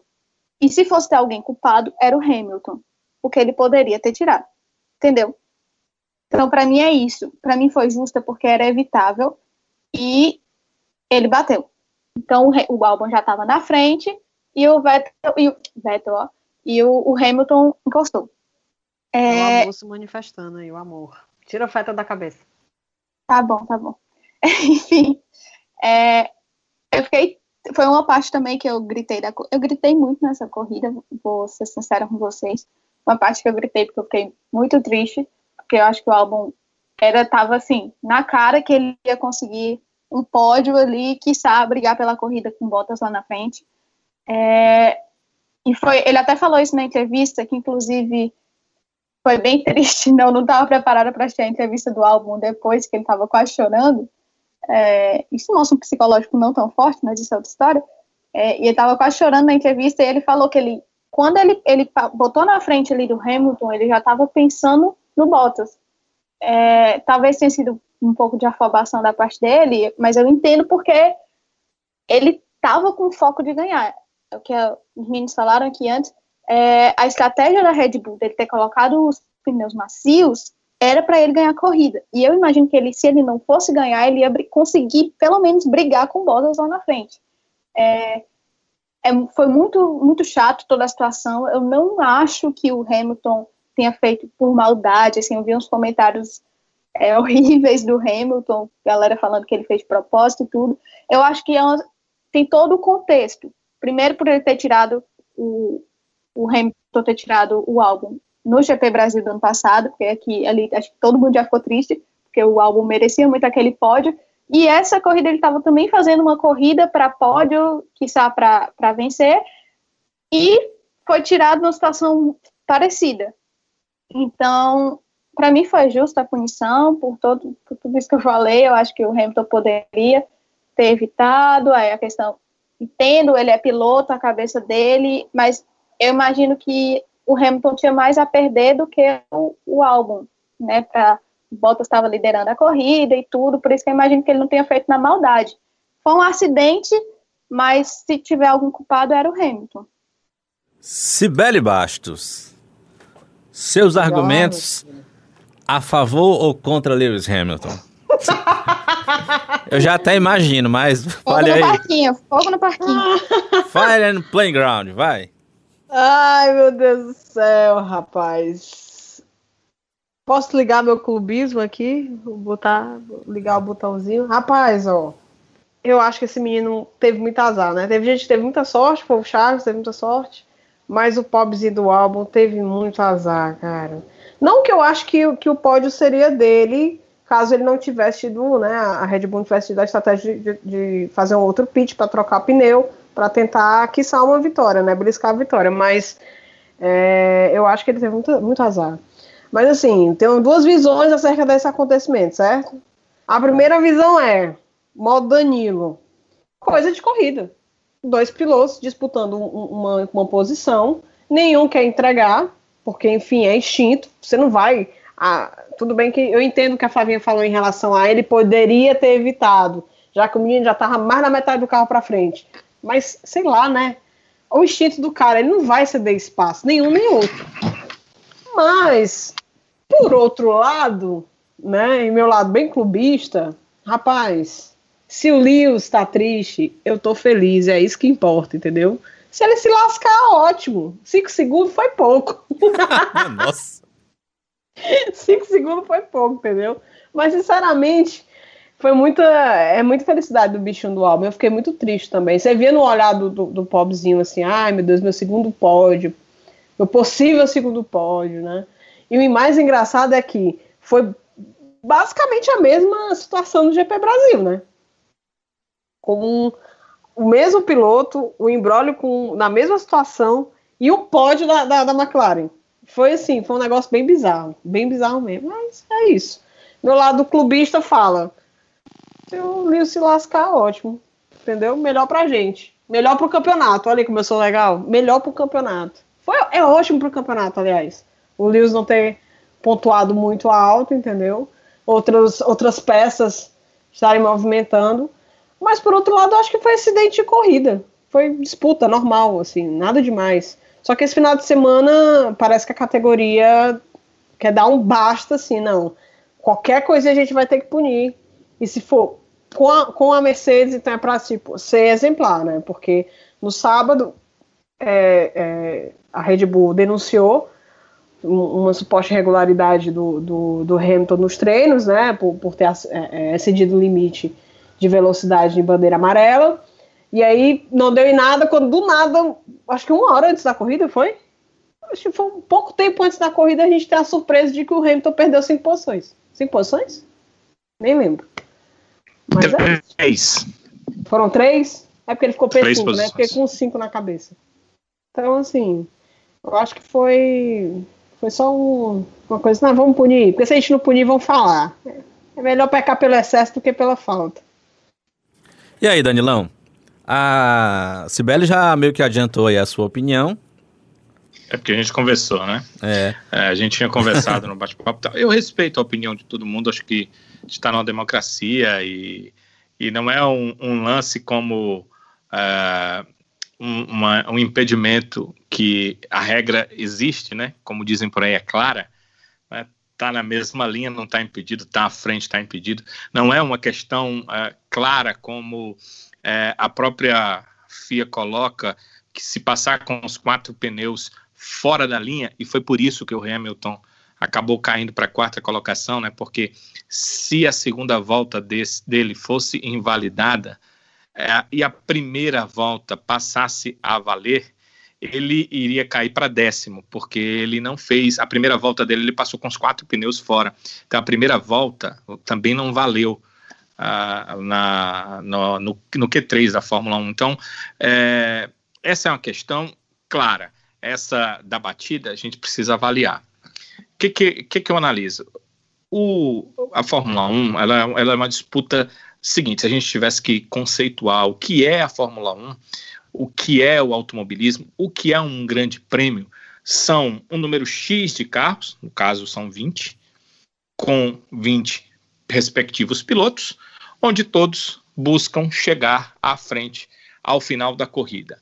Quando não em primeiro, o mais à frente possível. Pronto. Esse é um conceito aqui que a gente está criando para a Fórmula 1 para a gente poder embasar a opinião. Desse ponto de vista, é claro que quando o piloto que está numa, num local atrás está é, tá na terceira colocação, como era o caso do álbum, ele vai querer passar para a segunda colocação. Essa é a única forma dele chegar mais à frente à primeira colocação, ou não, mas a segunda é melhor que a terceira. Então faz parte do nosso conceito. Então eu entendo a situação do álbum. Ele tinha que tentar ultrapassar. Mas eu entendo a situação do Hamilton. Ele tinha que não deixar ser ultrapassado. E aí a questão das regras. Até onde vai o meu direito, até onde entra o direito do outro, assim como a questão do indivíduo numa sociedade qualquer que seja democrática. Agora, no caso da Fórmula 1, cada um faz o possível para chegar à frente do outro, né? É o conceito que a gente falou há pouco. E eu não vi que nem o Albon e nem o Hamilton fez nada de errado. O Hamilton tentou segurar sua posição, Eu acho que ele foi ao limite dentro da regra. Essa questão de deixar um outro espaço é uma questão que você precisa deixar o espaço de um carro desde que seja possível, né? Porque você não vê um cara que está fazendo uma, uma curva, ele simplesmente afastar um pouco mais para a direita, porque alguém pode vir por trás dele e passá-lo pela esquerda. Não, isso, isso não existe, isso não está na regra. A regra é que você, estando numa disputa, sempre que possível, você vai deixar um carro de distância. Agora, você, estando fazendo, você está fazendo uma curva, onde se passa realmente uh, lá por fora, onde na hora dessa curva o piloto vai próximo do limite da pista. Não tinha o que ser feito. É, é, é esse é o meu pensamento. Para mim, o Albon não errou, para mim, o Hamilton não errou, para mim, cada um estava brigando pelo seu espaço e, infelizmente, houve uma batida. Eu já ouvi muitas opiniões. É, eu sei que há uma tendência nossa de, primeiro, ir pelo mais fraco, principalmente quando não se trata de um brasileiro, em nenhuma das duas situações, a gente vai pelo mais fraco. É a tendência natural. Veio na minha cabeça a mesma coisa que veio na de vocês. Veio na minha cabeça. Só que eu já sou testado a pensar razoavelmente ao ver vários replays. Então, quando eu vi o replay da câmera on-board, você percebe que uh, o Hamilton virou a direção totalmente para o lado direito, o lado de fazer a curva. Em nenhum momento ele puxa para o lado esquerdo, a não ser quando há a batida que ele dá uma puxadinha fazendo um conserto. Quem, é, quem já dirigiu o carro sabe que é necessário corrigir, né? Quando há algum toque ou alguma coisa, você acaba corrigindo, você passa por um buraco, por um aclive e tal, a correção. O, o Hamilton fez essa correção depois da batida, apenas uma correção de linha de pista, mas não fez isso antes, em nenhum momento. Também não sou dos que eu ouvi muita gente hoje falando que o álbum deveria ter mais paciência, sim, talvez até, mas para isso ele precisava ser um cara muito mais experiente do que, que ele é. Ele é um cara que está apenas no seu segundo ano de Fórmula 1, no primeiro ano iniciando numa equipe grande. Então é uma situação difícil para ele ter essa questão da experiência. Ele ainda está naquele efeito Verstappen quando começou no arrojo da juventude. Né? Cada um com sua forma de ser, mas no arrojo da juventude que todos nós temos. Então ele uh, tentou ultrapassar e, como disse a Flávia, o Drogovic falou, porque correu na Fórmula 2, ali se ultrapassa por fora, com uma vírgula e um adendo. Ano passado, nessa mesma pista, o Sérgio Sete Câmara fez uma ultrapassagem por dentro, não, não ultrapassou por fora, como se ultrapassa. Ultrapassou por dentro. Aliás, ele tomou uma passada na reta, e ele retardou, aliás, aliás, ele fez a freada antes o, o piloto que tentou ultrapassar, que eu não me lembro quem foi, é, veio do jeito que se vem naquela curva, ou seja, fazendo-a aberta, e o sete câmara conseguiu fazê-la fechada, fez um X e acabou fazendo uma ultrapassagem. Mas não é comum, foi uma questão de inteligência, perspicácia dele momentânea ali, mas é, se ultrapassa mesmo por fora, é uma tendência natural, principalmente quando você vai em roda a roda com outro piloto. Então, eu acho que, é o seguinte, o, o álbum, quando ele fez isso, e eu não acho que ele está errado, ele assumiu um risco, assumiu um risco de poder bater. Foi o Hamilton, é uma triste coincidência com o Grande Prêmio do Brasil, que a, a coincidência só vai até a questão de que são os mesmos pilotos, mas ela acaba aí, porque para mim no Grande Prêmio do Brasil o Hamilton errou e bateu no, no álbum. No Grande Prêmio do Brasil era o Hamilton que estava tentando fazer a ultrapassagem e ele errou e bateu no meio do álbum. Ali ele estava totalmente errado. Nesse GP, ele está à frente antes da curva, ele está tentando manter a posição, e essa questão de que o álbum já estava na frente ou já estava atrás, isso não importa. Não importa, porque antes da curva o Hamilton estava na frente, nem por isso o álbum tirou o pé, ah, ele está na minha frente. Ele foi tentar ultrapassar. Então, se o outro está começando a estar tá na sua frente, você vai tentar ultrapassar de volta é Fórmula 1, é competição, é automobilismo, os dois querem terminar à frente. É por isso que há uma competição, porque se um quisesse terminar à frente e o outro quisesse terminar atrás, não tínhamos competição. A competição acontece exatamente por isso. Então, é uma questão de que ele se colocou numa situação de risco e eu faria a mesma coisa e ele acabou batendo, acabou havendo o choque né, do álbum com Hamilton, os dois tentando brigar pela mesma posição. O que me deixa é, particularmente triste nessa situação e aí podem esquecer que era o Albon, podem esquecer que era o Hamilton, mas dois pilotos na Fórmula 1, numa situação como essa, de disputa de posição, há uma batida como essa, onde você vê que ninguém jogou o carro para cima de ninguém, e a FIA pune, é o que me entristece, porque isso daí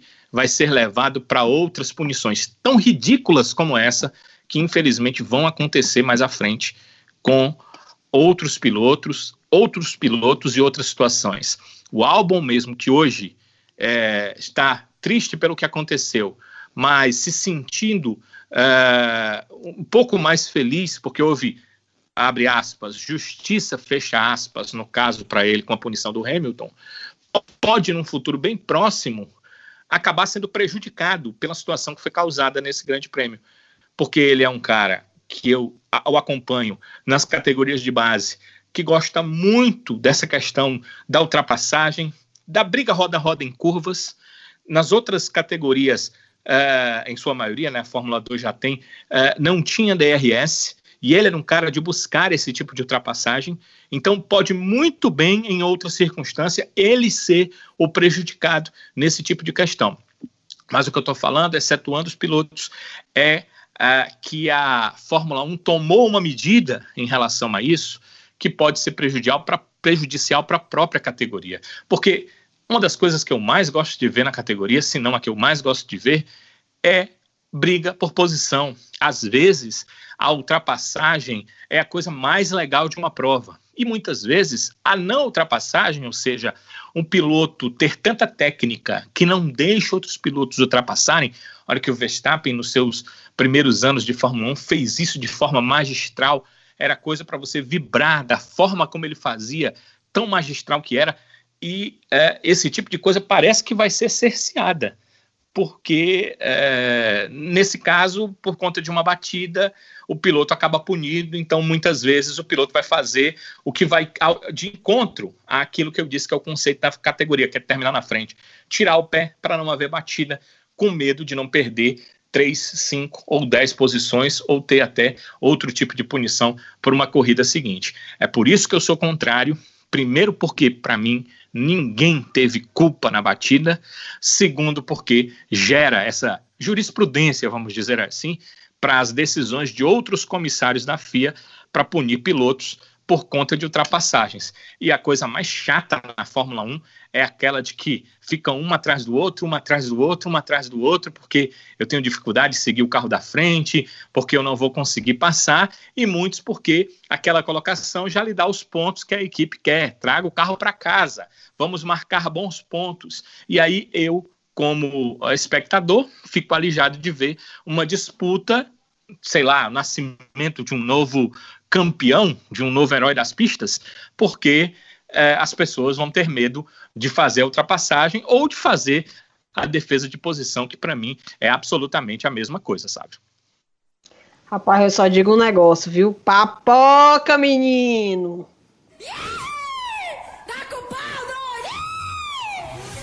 A gente quer ver o caos. É isso. Fogo no parquinho. Ou no caso, fogo na pista, né?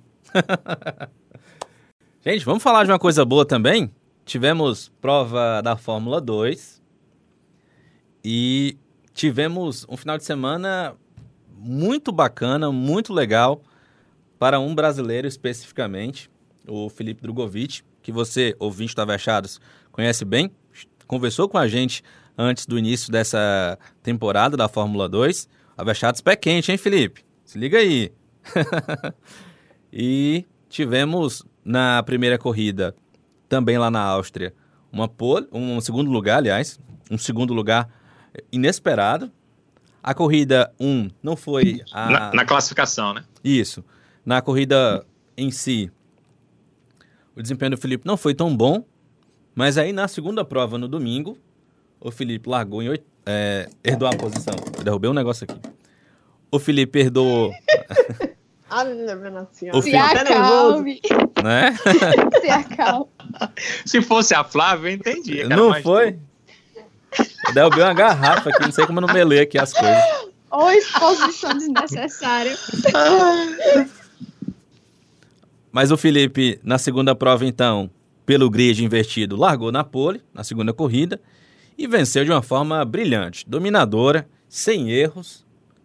Felipe Drogovic foi lá e venceu. O, engraçado, né, é que a última prova, que é a, chamada Sprint Race, né, que é a prova mais curta da Fórmula 2, foi vencida pelo Sérgio Sete Câmara na última temporada. E a Sprint Race, primeira dessa temporada de 2020, de novo é vencida por um brasileiro, o Felipe Drogovic. Danilão, você acompanhou bem a corrida? Conta pra gente, faz uma análise aí do que foi eh, esse final de semana da Fórmula 2, as duas corridas, e um destaque especial, é claro, para essa vitória do Felipe, né? Mais do que isso, viu? É, a, colocando essa série de coincidências, a última vitória da MP Sports, que é Motorsports, né, que é a equipe, dos, do Felipe Drogovic foi com o Sérgio Sete Câmara, né? O Sérgio Sete Câmara correu pela MP Sports na sua primeira temporada na Fórmula 2. Ele correu três anos, então foi em 2017. A última vitória da MP Sports, eu lembro muito bem, ele largou na terceira colocação naquela prova. Ele terminou a prova na sexta colocação. Aliás, ele terminou a prova, a, a prova, a, a Future Racing, né? terminou na oitava colocação, era para ter largado em primeiro, mas houve duas desclassificações, ele acabou passando para sexto, então largou em terceiro. Ele passa com o carro, Sávio, Sibeli, Flávia, no meio do carro dos dois na hora da largada. Assim que larga, ele passa com o carro no meio dos dois carros que estão na frente, do primeiro e do segundo colocado, e aí lidera a prova até o final para vencer pela MP Motorsport. No caso do Drogovic, ele já largou na primeira colocação e aí não perdeu em nenhum instante. Mas falando primeiro da primeira prova, porque acho que muita gente ficou imaginando, poxa, o Felipe largou em segundo, o que, que aconteceu que ele caiu para oitava colocação? É bom entender prim, primeiro o seguinte, era a primeira prova dele na Fórmula 2. A Fórmula 2 ela tem é, algumas circunstâncias e, e alguns componentes parecidos com o da Fórmula 1 circunstância que essa primeira prova tem que ter parada para troca de pneu, eles têm que usar dois compostos. E é, componentes, o próprio pneu tem uma certa aparência quando a Fórmula 1, ele tem um desgaste muito rápido. Eles largam com os pneus que fizeram a melhor volta, portanto, eles largam com os pneus mais macios. E esses pneus até que duraram muito, porque eu lembro que na última temporada, no Red Bull Ring mesmo, uh, os pneus duravam entre é, três ou quatro voltas. Não era mais que isso, eram três, quatro voltas. Quem tentava ficar com mais tempo era o Artem Markelov. O russo sempre conseguiu cuidar melhor dos seus pneus do que todos os outros pilotos da Fórmula 2. Nessa prova ele também foi o que mais demorou a voltar, mas a sua equipe extremamente não competitiva, ele voltou e ficou lá atrás nas outras provas, ele volta com um pneu novo e sai passando de todo mundo, conseguiu até vitórias assim, mas é, em relação ao Drogovic, ele não tinha ainda a experiência desse tipo de prova. Foi a primeira vez que ele correu nesse tipo de prova, com esse tipo de composto, nesse tipo de situação em que tem que fazer a troca e que o composto realmente acaba. Você não faz a troca apenas por obrigação, você precisa fazer a troca. Então ele teve dificuldade em relação a isso. É, foi inclusive o primeiro a parar, e isso acabou prejudicando um pouco a sua corrida.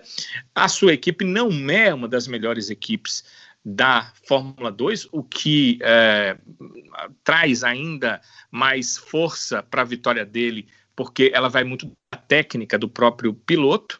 Então ele acabou terminando na oitava colocação.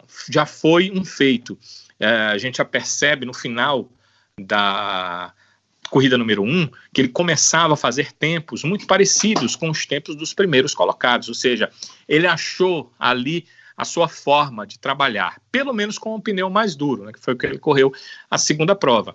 E aí a segunda prova, como eu disse, com esse pneu mais duro, conseguiu é, as relargadas espetaculares. Em cada relargada ele buscou acelerar num momento diferente para que não fosse seguido e o Deletraz que estava atrás dele não conseguisse é, encostar para fazer a ultrapassagem, sempre conseguiu abrir antes daquela janela em que uh, o piloto de trás poderia abrir a asa e tentar a ultrapassagem nas retas, e assim conseguiu se manter até vencer a prova. Foi realmente um feito que conseguiu o piloto brasileiro. Os outros brasileiros na prova não tiveram grandes resultados. Na Fórmula 2 nós temos é, três brasileiros e até eu busquei para que vocês tenham uma ideia uh, os companheiros dos demais brasileiros. O Drogovic na MP Sport foi o nono, foi o oitavo na primeira prova, foi o primeiro na segunda prova. Já o Matsushita aí sim foi o nono na primeira prova e o sexto na segunda prova. O Drogovic falou para gente que a MP Sport trocou toda a parte técnica da equipe, a engenharia da equipe é toda nova nova na equipe, mas experiente em termos de Fórmula 2. E, e, eu acho que ele estava certo. Me parece que ele fez a aposta certa para o primeiro ano de Fórmula 2. Uma equipe que fez uma troca para melhor. Os resultados dela já são, nessas duas primeiras provas, bem melhores do que os resultados da MP Sports no ano passado. Só lembrar que, como eu disse, a última vitória da equipe foi em 2017, com o Sérgio Sete Câmara. São dois anos aí sem a equipe conseguir grandes resultados. O Pedro Piquet é, acabou sendo consistente do ponto de vista de que ele foi 13 terceiro, tanto na primeira prova quanto na segunda prova. O seu companheiro Luiz Deletrat foi o que seguiu o Drogovic na segunda corrida, tentando ali a ultrapassagem sem sucesso. O Luiz Deletrat terminou a primeira prova na sétima colocação, portanto largou em segundo na segunda prova e foi aonde ele terminou. E enquanto que o Guilherme Samay, o outro brasileiro, que é da Campus Racing, o Pedro Piquet é da Charus, o Guilherme Samaia é da Campus, é uma das equipes realmente mais fracas do grid. Ele terminou a primeira prova na 16 colocação e a segunda na 15 colocação. O Jack Aitken, que é o seu companheiro de equipe, é um piloto extremamente experiente.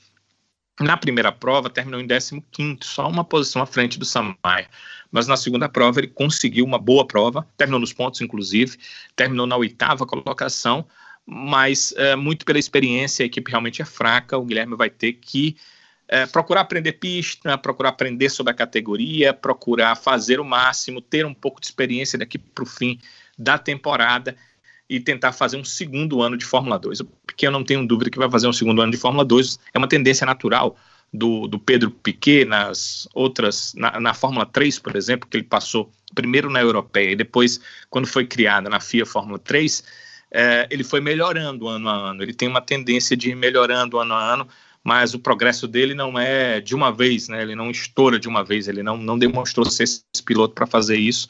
Então ele vai precisar aí, como teve o Sérgio Sete Câmara, uh, de talvez dois, três anos de Fórmula 2 para que os resultados possam vir. Mas esse resultado do Drogovic realmente é um resultado fora da curva.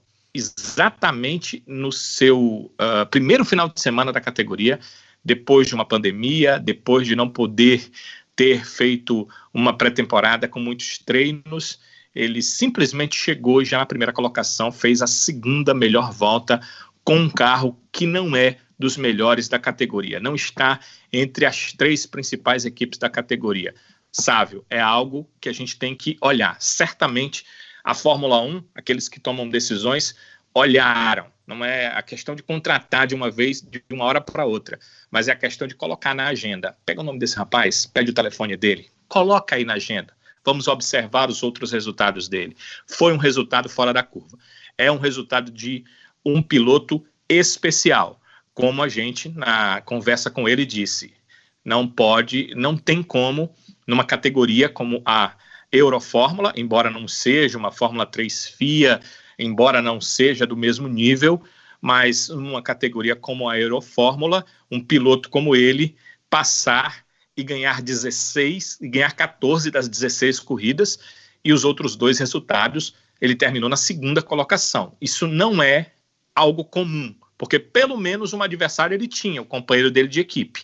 E se você olhar para a Eurofórmula, eu tenho acompanhado exatamente para tirar essa dúvida, nem antes dele e nem depois dele houve nenhum piloto que teve tanta força, tanta influência dentro da categoria para ganhar tantas provas numa mesma temporada, nem antes e nem depois. Então, há algo especial nele.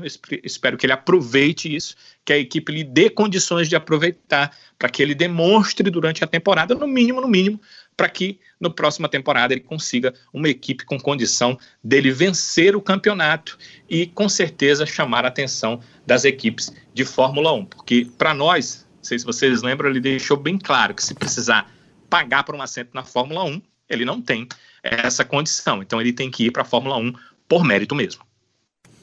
E a gente tem que ir com calma também, não é, Sibeli? Na, nas expectativas, foi uma vitória importante, uma vitória é, que chama a atenção, como o Danilo colocou, mas é a primeira prova e, e aí eu acho que só para você ver, né? É, só pelo fato da vitória, muita gente já coloca os olhos para ele pela ânsia de ter um brasileiro na Fórmula 1, pela ânsia de ter alguém é, é, representando o país, já vai aquela, aquele sentimento, ah, é agora, enfim, temos um talento. É preciso calma também, não é, Sibeli? Com certeza. E isso uh, ele demonstrou tá bem focado, né? Com os pés no chão. Hoje o Drogovic passou o dia fazendo entrevista, né? E a gente estava lá assistindo, conferindo tudo. E ele foi muito bem. É, você via que ele estava com a postura de que as coisas não são assim, que foi ótimo ter começado dessa forma, né? Mas que é, ele está ali para aprender, que ele está ali para absorver o, o mais rápido possível tudo, né? Do que ele pode aproveitar na, naquele momento, que é aquela coisa, é um dia após dia, é um dia de cada vez. E foi ótimo ver a vitória dele, foi sensacional na verdade, ele, ele fez uma corrida, como, como tu tinha comentado, brilhante, foi impecável, foi impecável. Ele foi ameaçado algumas vezes pelo Deletraz, mas ele conseguiu, né, é, so, não digo nem sobreviver, mas ele conseguiu conduzir muito bem a vitória dele. Então, assim, foi, foi sensacional. Eu fiquei olhando, meu Deus, esse, o, o, o menino é bom, o menino é muito bom. É, outro destaque aqui para F2 é que realmente é uma categoria que eu até comentei aqui com vocês. Eu me comprometi esse ano a acompanhar um pouco mais categoria de base. O horário foi muito ingrato, viu? Principalmente da F3.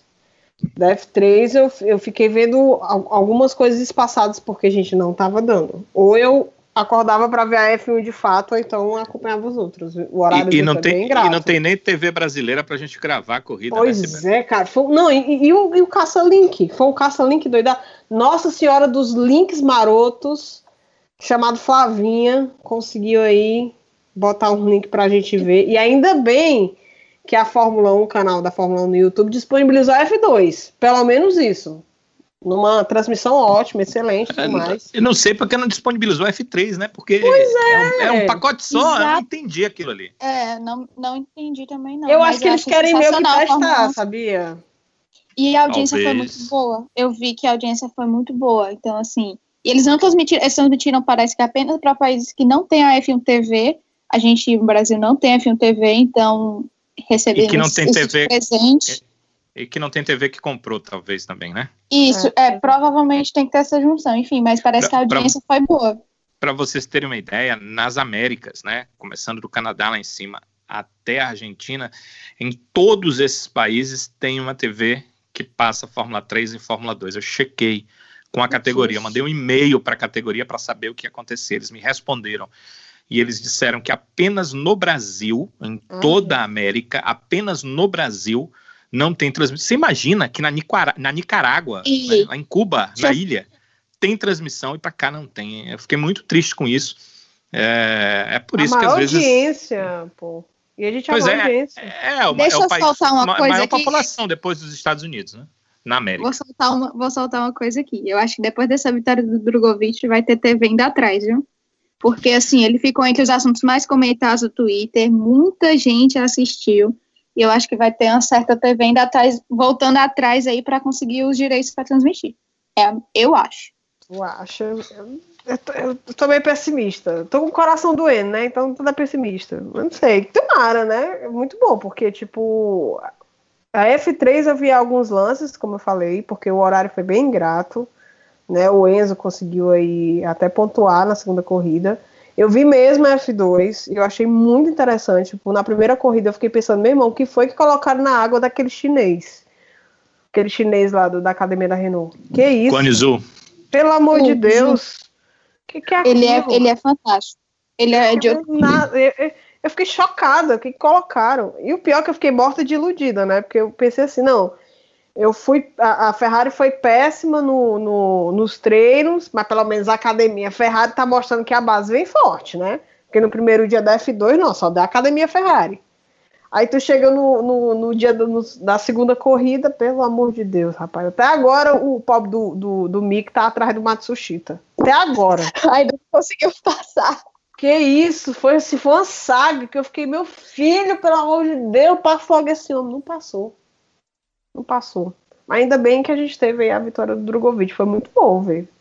Muito bom mesmo. Eu fiquei, eu fiquei muito impressionada. Não vou mentir. E um recadinho para os pilotos, hein? Tá vendo aí como a Vechados é pé quente, né? Drugo veio aqui, deu entrevista, falou de tal, não sei o quê. Alô, Enzo! Alô, Pietro! Ah, aqui, meu filho, aqui é, é que só passa o que vai dar bom, velho.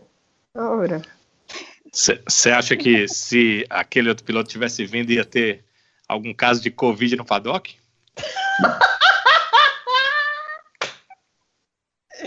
Podia ser que ele não estivesse né, no, no paddock do irmão. Podia ser que ele estivesse. Nossa senhora, gente. Entregou. E o bichinho, e o bichinho gente. Entregou total. Não, o bichinho, eu tô falando do bichinho do, do, do outro lado, tá? Do freio. O senhor freio. O senhor sem freio, né? Porque nunca tem freio o suficiente para ele. Flavinha, você que acompanha bem né, a carreira do Drogovic, desde a, as lives que ele tem feito é, ano passado e aí também esse ano. Qual a sua análise desse desempenho do, do Felipe nessa, nessa primeira corrida? Sei que você torceu bastante, né? E eu acho que a torcida funcionou bem. Nossa, eu surtei bastante, né? Quer dizer, porque é, cada safety car naquela segunda corrida era um surto diferente aqui. Mas, nossa, eu fiquei muito nervosa. Assim, vamos começar do começo, né? Do, do quali. É, aquele segundo lugar, assim, dele já foi iludiu geral, a gente já tava assim num hype gigantesco, é, foi uma coisa absurda que o carro dele não era da, dos melhores e assim ele tava, ele passou praticamente o tempo todo do quali parado nos boxes porque deu problema, deu ruim, eu não me lembro exatamente no que, e aí ele foi foi lá tentar consertar, então ele ele conseguiu fazer uma volta, subiu para terceiro e quando subiu para terceiro deu uma red flag e logo depois, e quando ele voltou, ele conseguiu fazer aquele tempo e, e subiu para segundo. Foi um negócio assim absurdo. É, a gente, pessoal, a gente chama de fã clube do Drogovic. É, tava todo mundo surtando, um negócio assim é, de outro mundo. A gente tava, ficou muito feliz mesmo com esse resultado. Aí veio a corrida, o Danilo explicou bem como, como foi tudo. O carro também, primeiro, a estratégia não foi tão boa da parada dele logo cedo. Aí no pit a equipe errou, no, no é, não deu problema lá no pneu, eles não conseguiram prender e tal, e demorou, ele perdeu, se não me engano, 4 segundos, foi, foi bem enrolado. Mas assim, temos que considerar também que muitas equipes erraram no pit. Quem acompanhou a corrida de sábado viu que foi um festival de erros.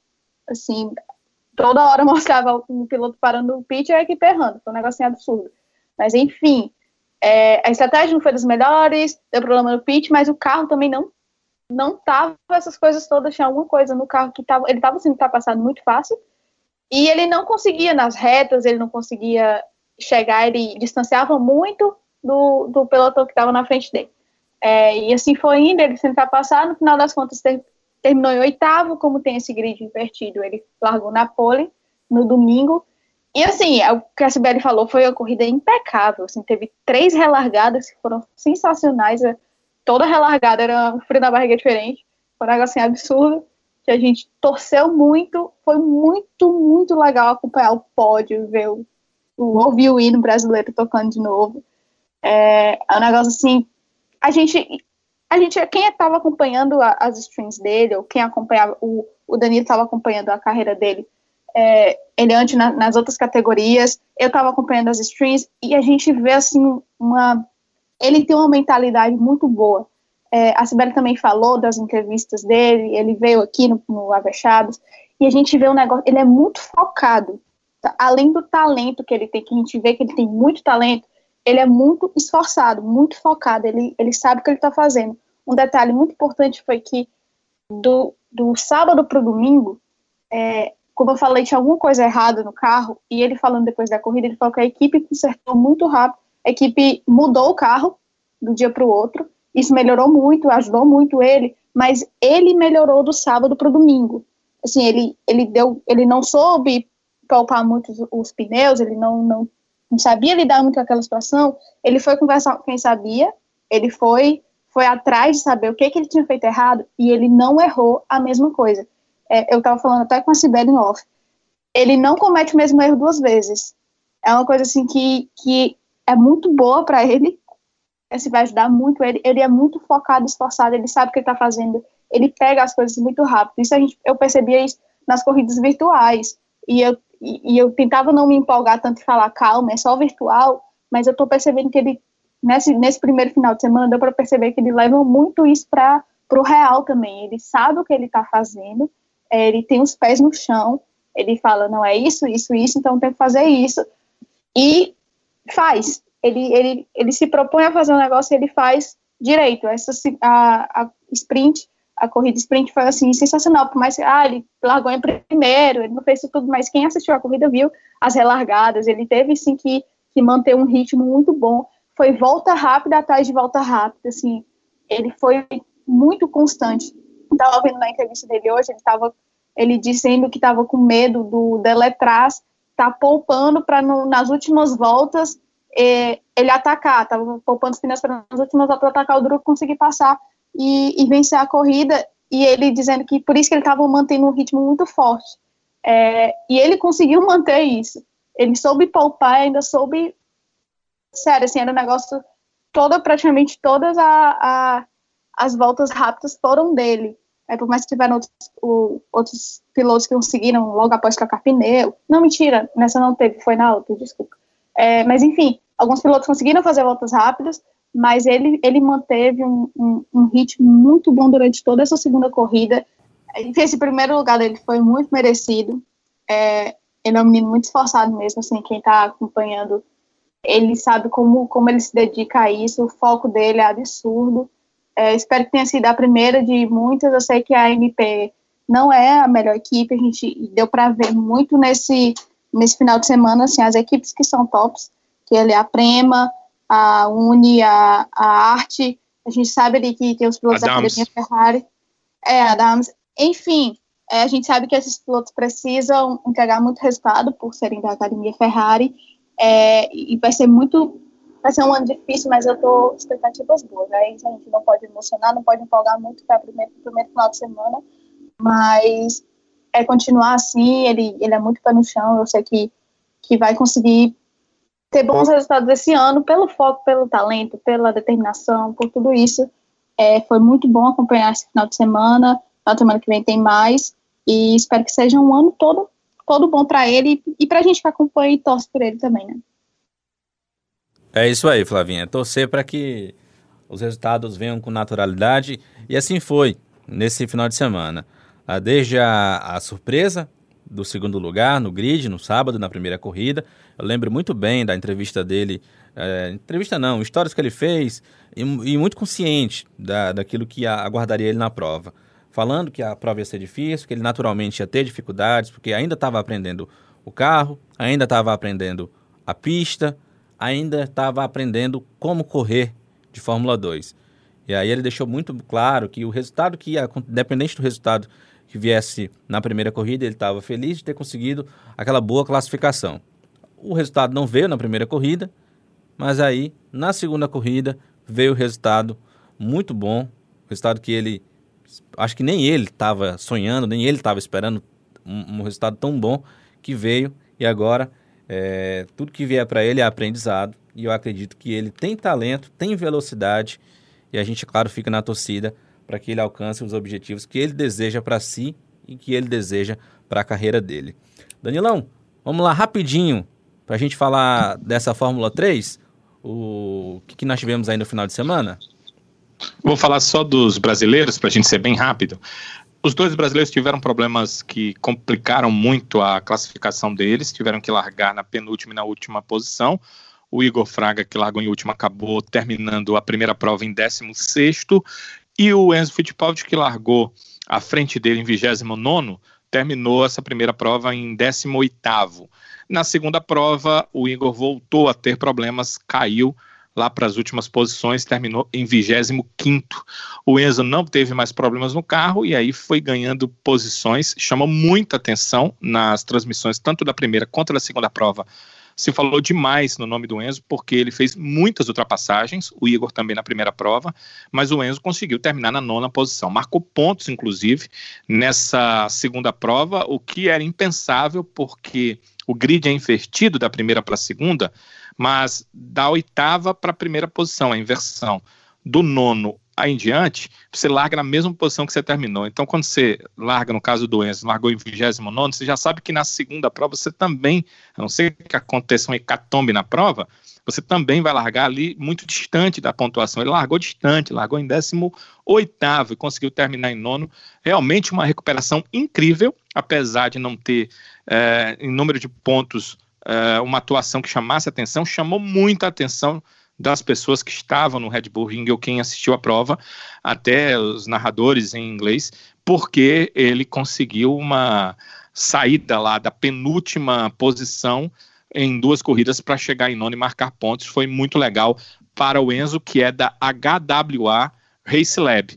Na Race Lab também tem o Jack Hughes, para vocês terem uma ideia, só da comparação, o, o começou a prova em 28 aliás, ele terminou a primeira prova em 28 portanto começou a sua prova em 28 terminou em 12 enquanto que o Jack Durham ele é, terminou a primeira prova em 14 a segunda em 28 ou seja, mesmo com todos os problemas que o Enzo teve, ele ainda foi o melhor da equipe dele e o único a marcar pontos. Quanto ao Igor Fraga, na equipe Charus, que ele é da Charus Racing System, 16 como eu disse, na primeira prova, na segunda, 25 comparação com os companheiros, o Roman Stekanek, é, é, Roman Stanek, né, eu quero dizer Stefanek, mas é nome de jogador de futebol, o Roman Stanek, começou, é, terminou a primeira prova em 16 a segunda em 23 e o David Schumacher teve as posições 25 na primeira, 15 na segunda, então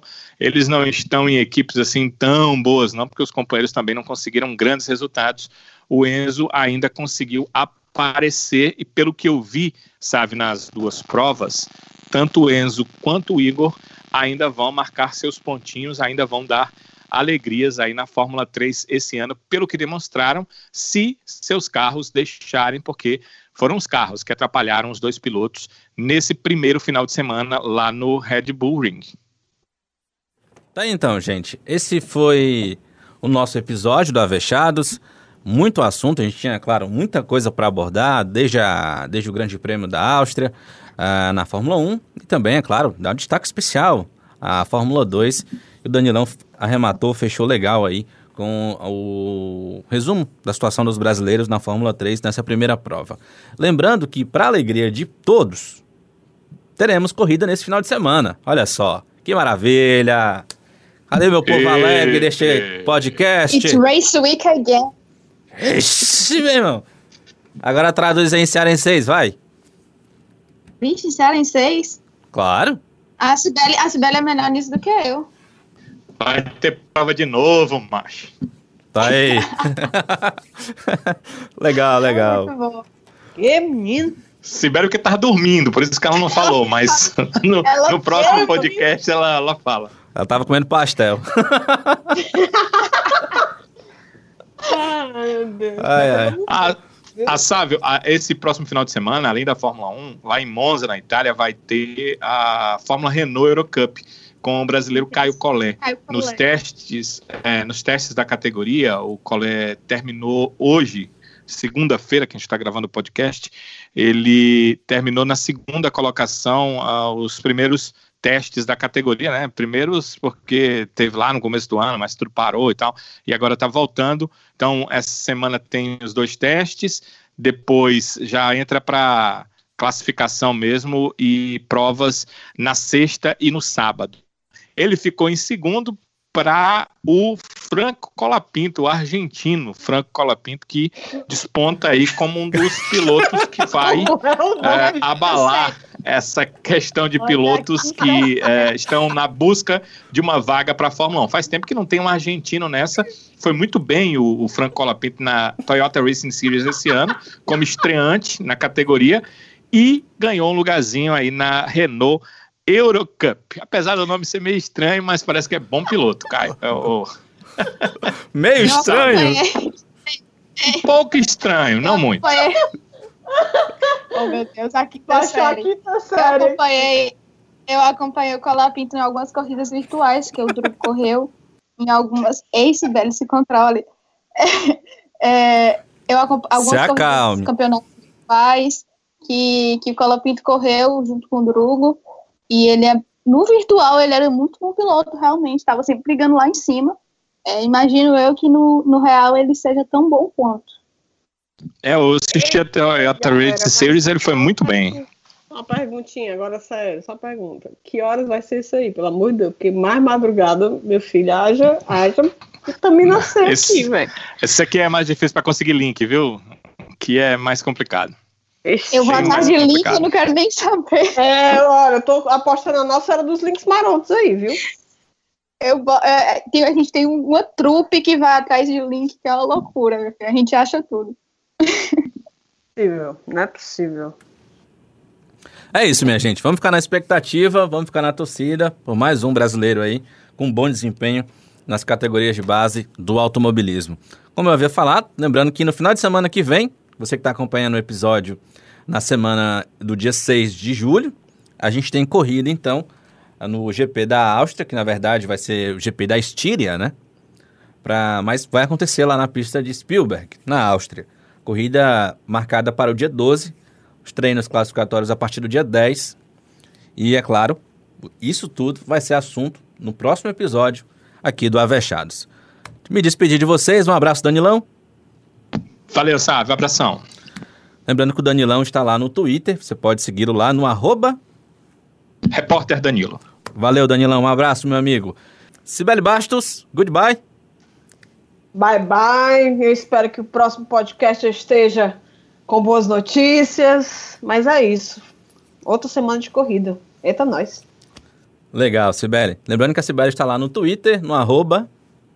Bye Bastos. Tchau, tchau, Sibeli. Até. Flávia Gouveia, um abração. Até a próxima. Abraço, sábado. Até a próxima semana. Muito bom. Legal. Lembrando que a Flavinha está no Twitter, se ela lembrar, no arroba... Gouveia underline. Aplausos. Arrasou, bonita. tchau, tchau, Flavinha. Tchau, sabe. Até mais.